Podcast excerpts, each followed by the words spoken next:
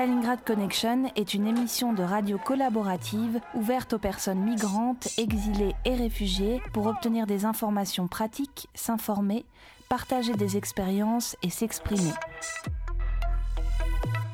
Deux fois par semaine, le lundi et le jeudi, de 13h30 à 14h sur FPP 106.3. Vous pouvez également nous réécouter et nous retrouver sur Facebook sur la page Stalingrad Connection. ستالينغراد كونكشن راديو تشاركي ومفتوح للمهاجرين واللاجئين للتحصيل على معلومات وأخبار ولمشاركة التجارب وللتعبير عن اللي عايزين مرتين في الأسبوع يوم الاثنين ويوم الخميس من واحدة ونص إلى اثنين بعد الظهر على FPP Fréquence Paris Plurielle 106.3 106.3 لإعادة الاستماع على البرنامج تدور على الفيسبوك صفحة ستالينغراد Connection Stalingrad Connection is a community led radio project open to all refugees, migrants, and those exiled from their countries. It aims to share practical information and experiences. Tune in twice a week on Monday and Thursday afternoon from 1:30 to 2 p.m. on FPP 106.3. If you want to join the project, please contact us on Facebook on the page Stalingrad Connection. استالینگراد کانکشن یک پروژه رادیویی است که برای همه پناهندگان و مهاجران و کسانی که به تبعید از کشور خود است می‌پردازد. هدف ما از این پروژه به اشتراک گذاشتن اطلاعات عملی و تجارب است. شما می توانید دو بار در هفته بعد از ظهر دوشنبه و پنجشنبه از ساعت یک و سی دقیقه بعد از ظهر تا دو بعد از ظهر در موج FPP 106.3 به ما بپیوندید. همچنین شما می توانید در فیسبوک به ما بپیوندید. استالینگراد کانکشن به رادیو خوش آمدید. Stalingrad Connection. Pour manger un repas chaud. Des distributions de nourriture ont lieu tous les soirs à 19h à la caserne Château-Landon, rue Philippe de Girard, au numéro 12, métro La Chapelle ou Stalingrad. Du lundi au vendredi à 18h à la sortie du métro Stalingrad. Le lundi et le mercredi à 20h à l'entrée de l'avenue de Verdun, métro Gare de l'Est. Le mardi à 20h, place de la République. For hot meals, some food distributions take place every evening at 7 p.m. at Philippe de Girard Street, number 12, metro station La Chapelle or Stalingrad. From Monday to Friday at 6 p.m. at the metro station Stalingrad. On Monday and Wednesday at 8 p.m. at Gare de l'Est station, precisely at the beginning of Verdun Avenue. On Tuesday at 8, Place de la République. چند مکان توزیع غذا برای پناهجویان مکان اول شما می توانید هر شب ساعت هفت شب در خیابان فیلیپ دورژیغاخ بلاک دوازده ایستگاه مترو لاشاپل بروید مکان دوم شما می توانید دوشنبه سهشنبه ها و چهارشنبه ها و پنجشنبه ها و جمعه ها ساعت 6 عصر در ایستگاه مترو استالینگراد بروید مکان سوم. شما می توانید در روزهای دوشنبه و چهارشنبه در ساعت 8 شب در ایستگاه گاردلز در ابتدای خیابان وختون بروید. مکان چهارم. شما می توانید سهشنبه ها در ساعت 8 شب به پلاس دولا خیپابلیک بروید. بالنسبة للأكل والطعام توزيع الأكل مفتوح كل ليلة من السابعة مساء في كازرن شاتو لندن 12 نهج فيليب جيرار السابعة مساء في كازرن شاتو لندن. 12 نهج فيليب جيرار محطة مترو شابيل أو ستالينغراد. ومن يوم الاثنين إلى يوم الجمعة على الساعة السادسة مساء في أبواب خروج محطة مترو ستالينغراد.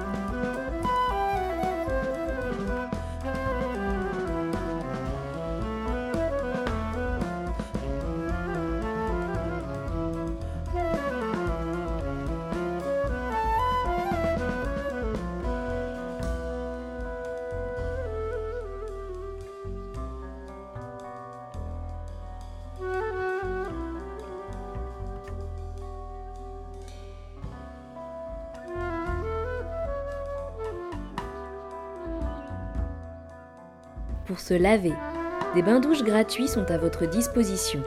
Du lundi au samedi de 8h à 17h30, le dimanche de 8h à 11h30, rue des Pyrénées au numéro 296, métro Pyrénées.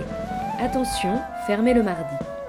Du lundi au mercredi, de 8h à 18h, le jeudi, de 8h à 11h30, rue Petit-Taux au numéro 1, métro Place des Fêtes. Le jeudi de 12h à 17h30, les vendredis et samedis de 8h à 17h30 et le dimanche de 8h à 11h30 rue Oberkampf au numéro 42, métro Oberkampf.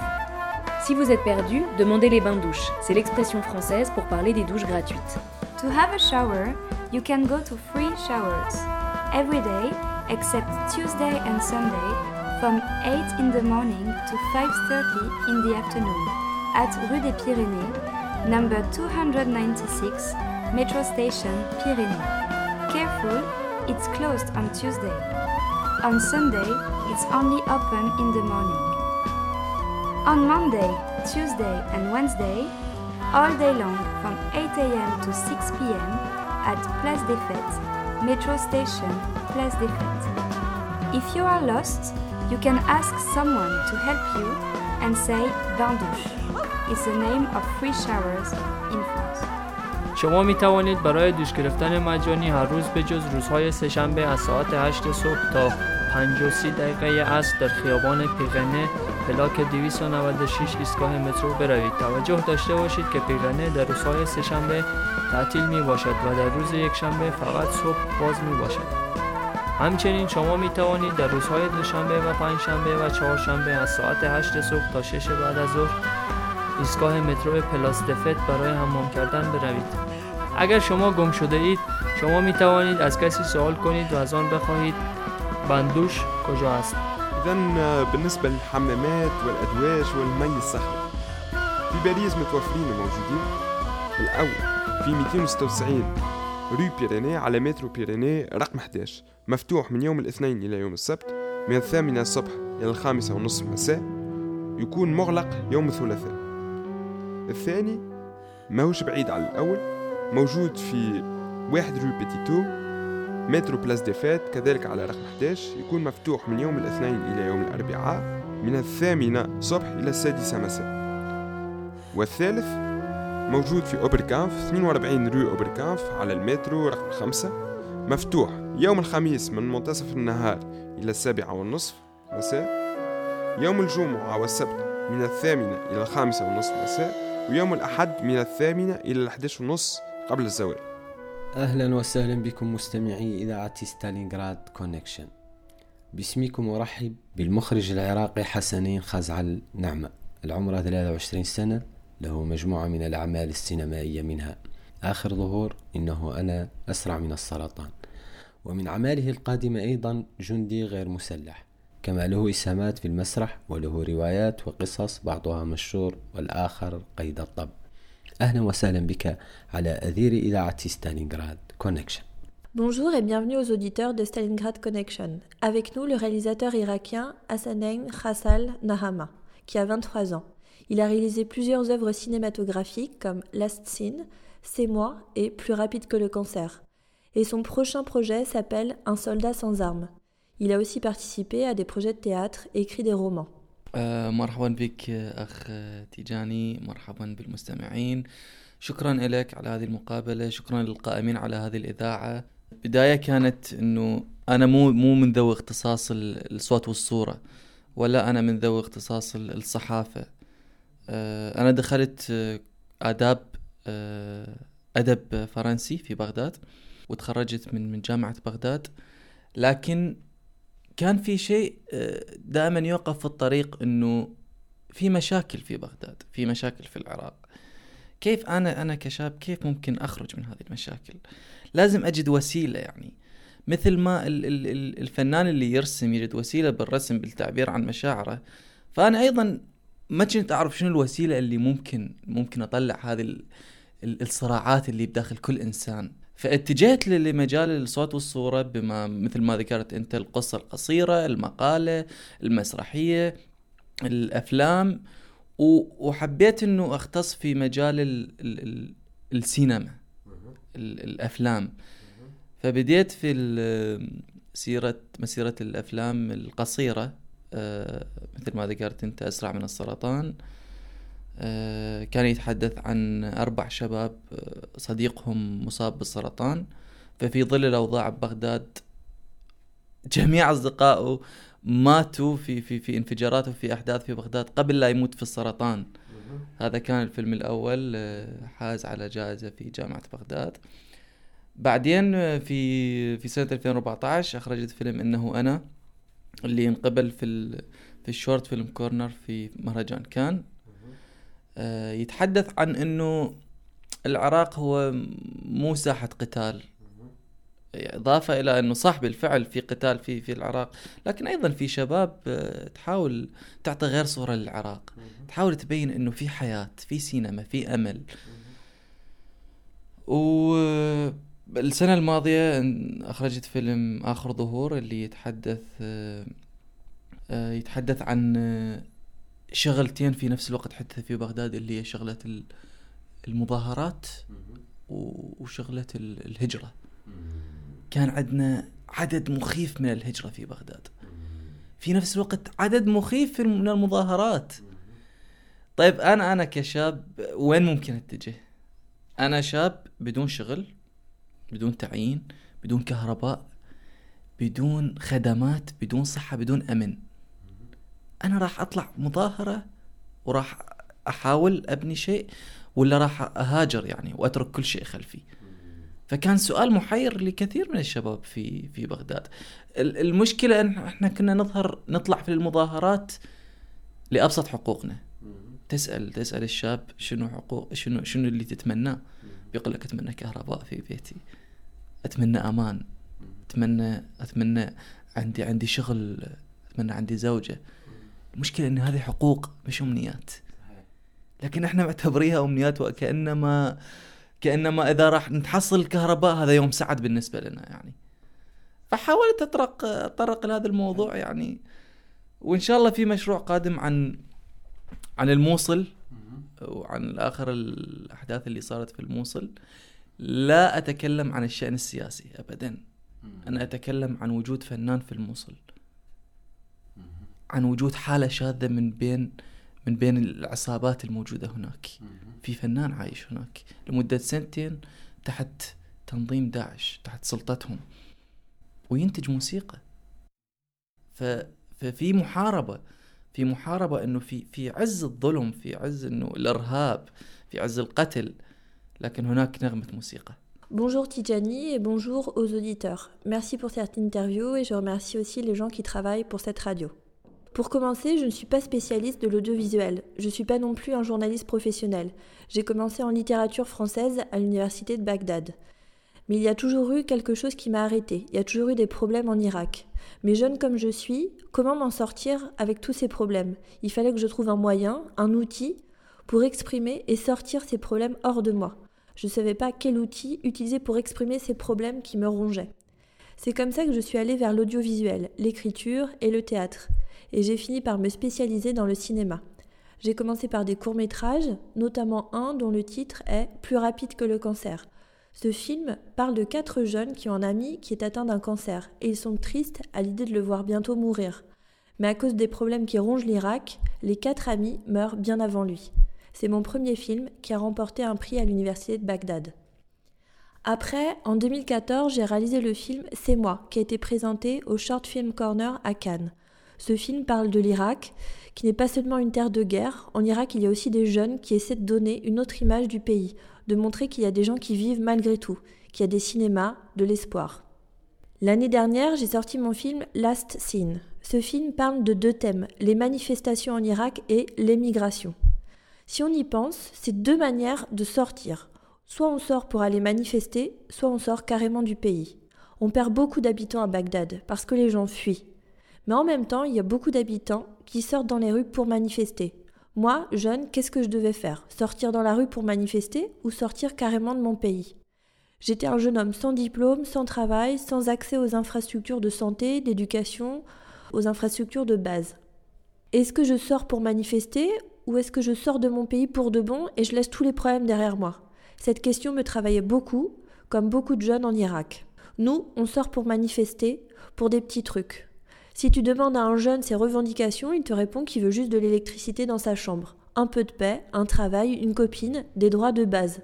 Si on obtient l'électricité, c'est un jour de fête pour nous. J'ai un nouveau projet sur la ville de Mossoul, avec ces attentats. Je parle pas vraiment de politique, je parle dans ce nouveau projet d'un artiste qui vit là-bas depuis deux ans sous l'emprise de Daesh et qui continue quand même à faire de la musique. Il y a une guerre menée par ces artistes contre l'emprise des terroristes de Daesh, parce que la musique, c'est aussi une arme. ما هي الأسباب التي أدت بك إلى ترك العراق؟ ولماذا اخترت فرنسا كموطن لجوء؟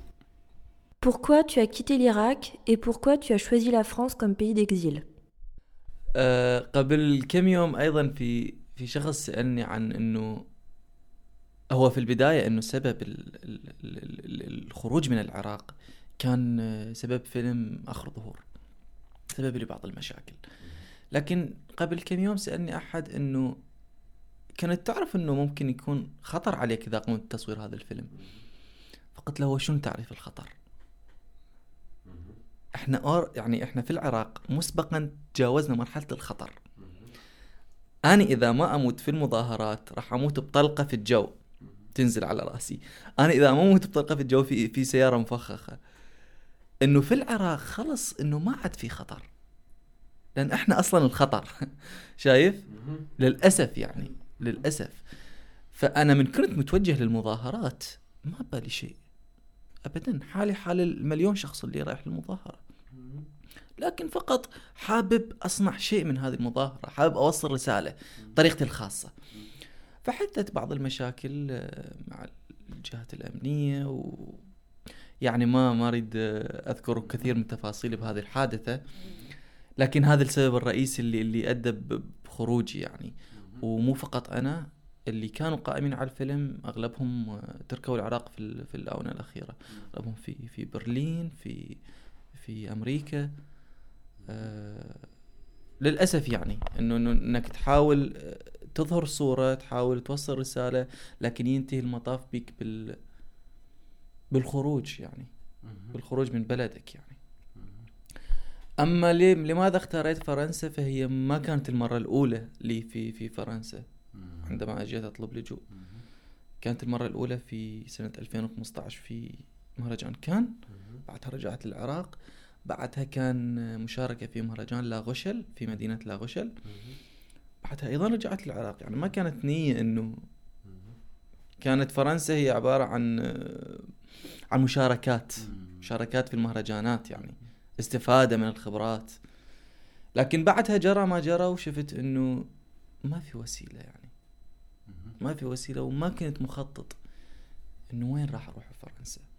أو لمن راح ألجأ. Stalingrad Connection.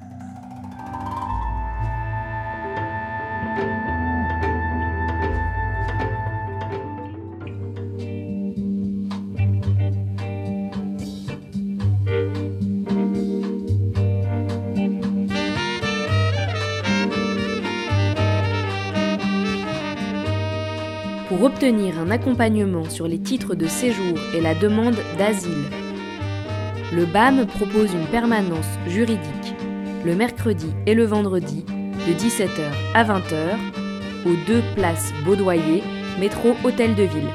Attention, la permanence ne s'occupe pas des OQTF. La CIMAD propose un accompagnement aux demandeurs d'asile le mardi de 9h à 12h au 46 boulevard des Batignolles, métro Place de Clichy. If you need legal help, the organization BAM receives you on Wednesday and Friday from 5 to 8 p.m. Place Baudoyer, Metro Station, Hôtel de Ville. They can't help you if you have an OQTF. If you seek for asylum, you can go to the organization La CIMAD on Tuesday from 9 a.m. to 12 a.m.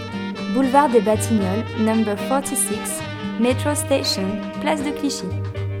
اگر شما نیاز به کمک حقوقی دارید سازمان بم می تواند به شما کمک کند شما می توانید در روزهای چهارشنبه و جمعه از ساعت 5 بعد از ظهر تا 8 شب برای دریافت کمک حقوقی به آنجا بروید آدرس بودو وای ایستگاه مترو هتل دویل اگر شما می خواهید درخواست پناهندگی بدهید شما می توانید به سازمان لاسیمد در روزهای پنجشنبه از ساعت 9 صبح تا 12 بعد از ظهر بروید. واقع در بولواخت دی بیتینیول پلاک 46 می- ایستگاه مترو پلاس دی کلیچی بالنسبة لإعانة في الأوراق لابام أكيد تعرفوها مفتوحة يوم الأربعاء إلى الجمعة من الخامسة مساء إلى الثامنة مساء. في مترو أوتيل دو فيل. والثانية هي لاسيمات أه وتعاون اللي طالبين الحق في اللجوء. يوم الثلاثاء مفتوحة من التاسعة صبح إلى منتصف النهار في مترو بلاس دو كليشي 46 نهج باتينيول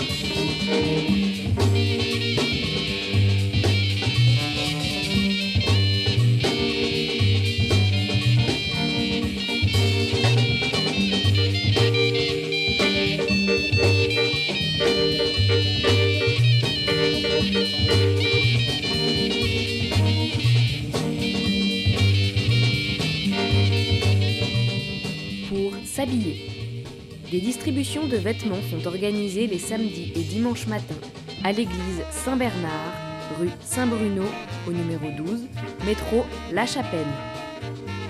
A cloth distribution is organized on Saturday and Sunday in the morning at the church Saint-Bernard, metro station La Chapelle.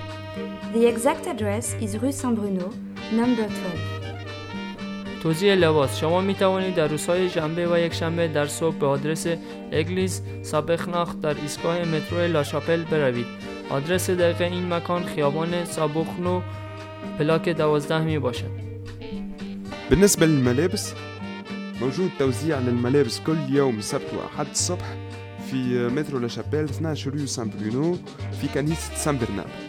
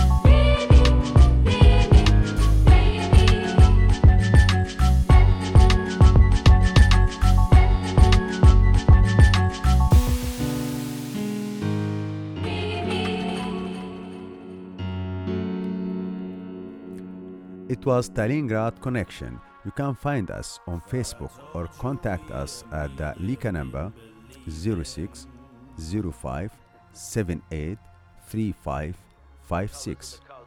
دا د ستلنګراد کنیکشن وو تاسو له فیسبوک نه زموږ ریډیو تعقیب کولای شئ او زموږ سره د لیک شمیره 08 05 اته او یا 15 شپږ 50 سره پړی شئ هنا راديو ستالينغراد كونكشن تستطيعون أن تجدونا على الفيسبوك أو تتصلوا معنا على الرقم 0605 98 3556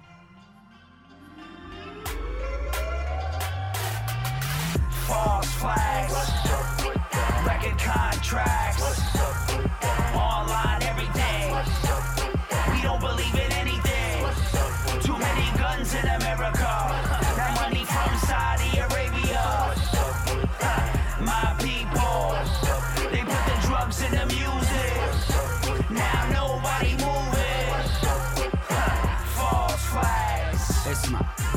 Can't you tell? FML took an L on the FM well. Look at Penub like buckwheat on SNL. The monkey on my back like Aladdin learned my lesson well. Middle homie, no colonial, yes I spell. False religion, television, Netflix and chill. FaceTime, don't waste mine. Poison water that tastes fine. Want you to listen, but you can't sit still. Never seen an Arab rapper with a skill this real. Baby girl, love me still. Boycott is real. No subtweet can kill. I tell you where to go like a GPS. Google BDS. Can't see we bless. My text the best. Tell the oppressor, roll up on him like Professor X. You a genie S a genie. Rubs me the wrong way the way you see me. Refugee me less. Should I keep going? Yo, tell him I gotta keep going. Too many guns in the system. Ah. Police keep killing our children. Told my mom I'ma get a hit. I'll admit it, I'm not quitting till the Armageddon hit. Huh. Not today, got a lot to say. Ah. No borders for me like Yasin Bey. False flags, record contracts, online everything. We don't believe in anything. Too many guns in America. That money from Saudi Arabia. My people, they put the drugs in the music. Now nobody moving. False flags.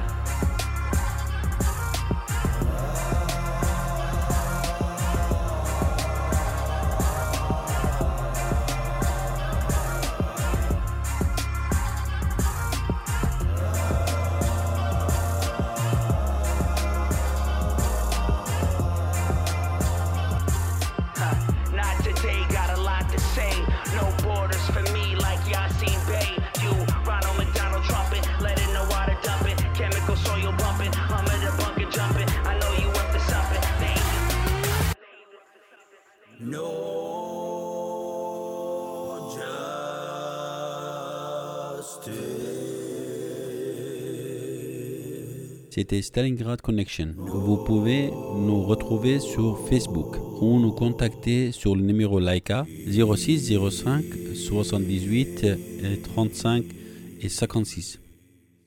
این طریق ارتباط با رادیو استالینگراد کانکشن بود شما می توانید ما را از طریق فیسبوک دنبال کنید و یا با ما با شماره موبایل لایکا 06 05 728 35 56 تماس بگیرید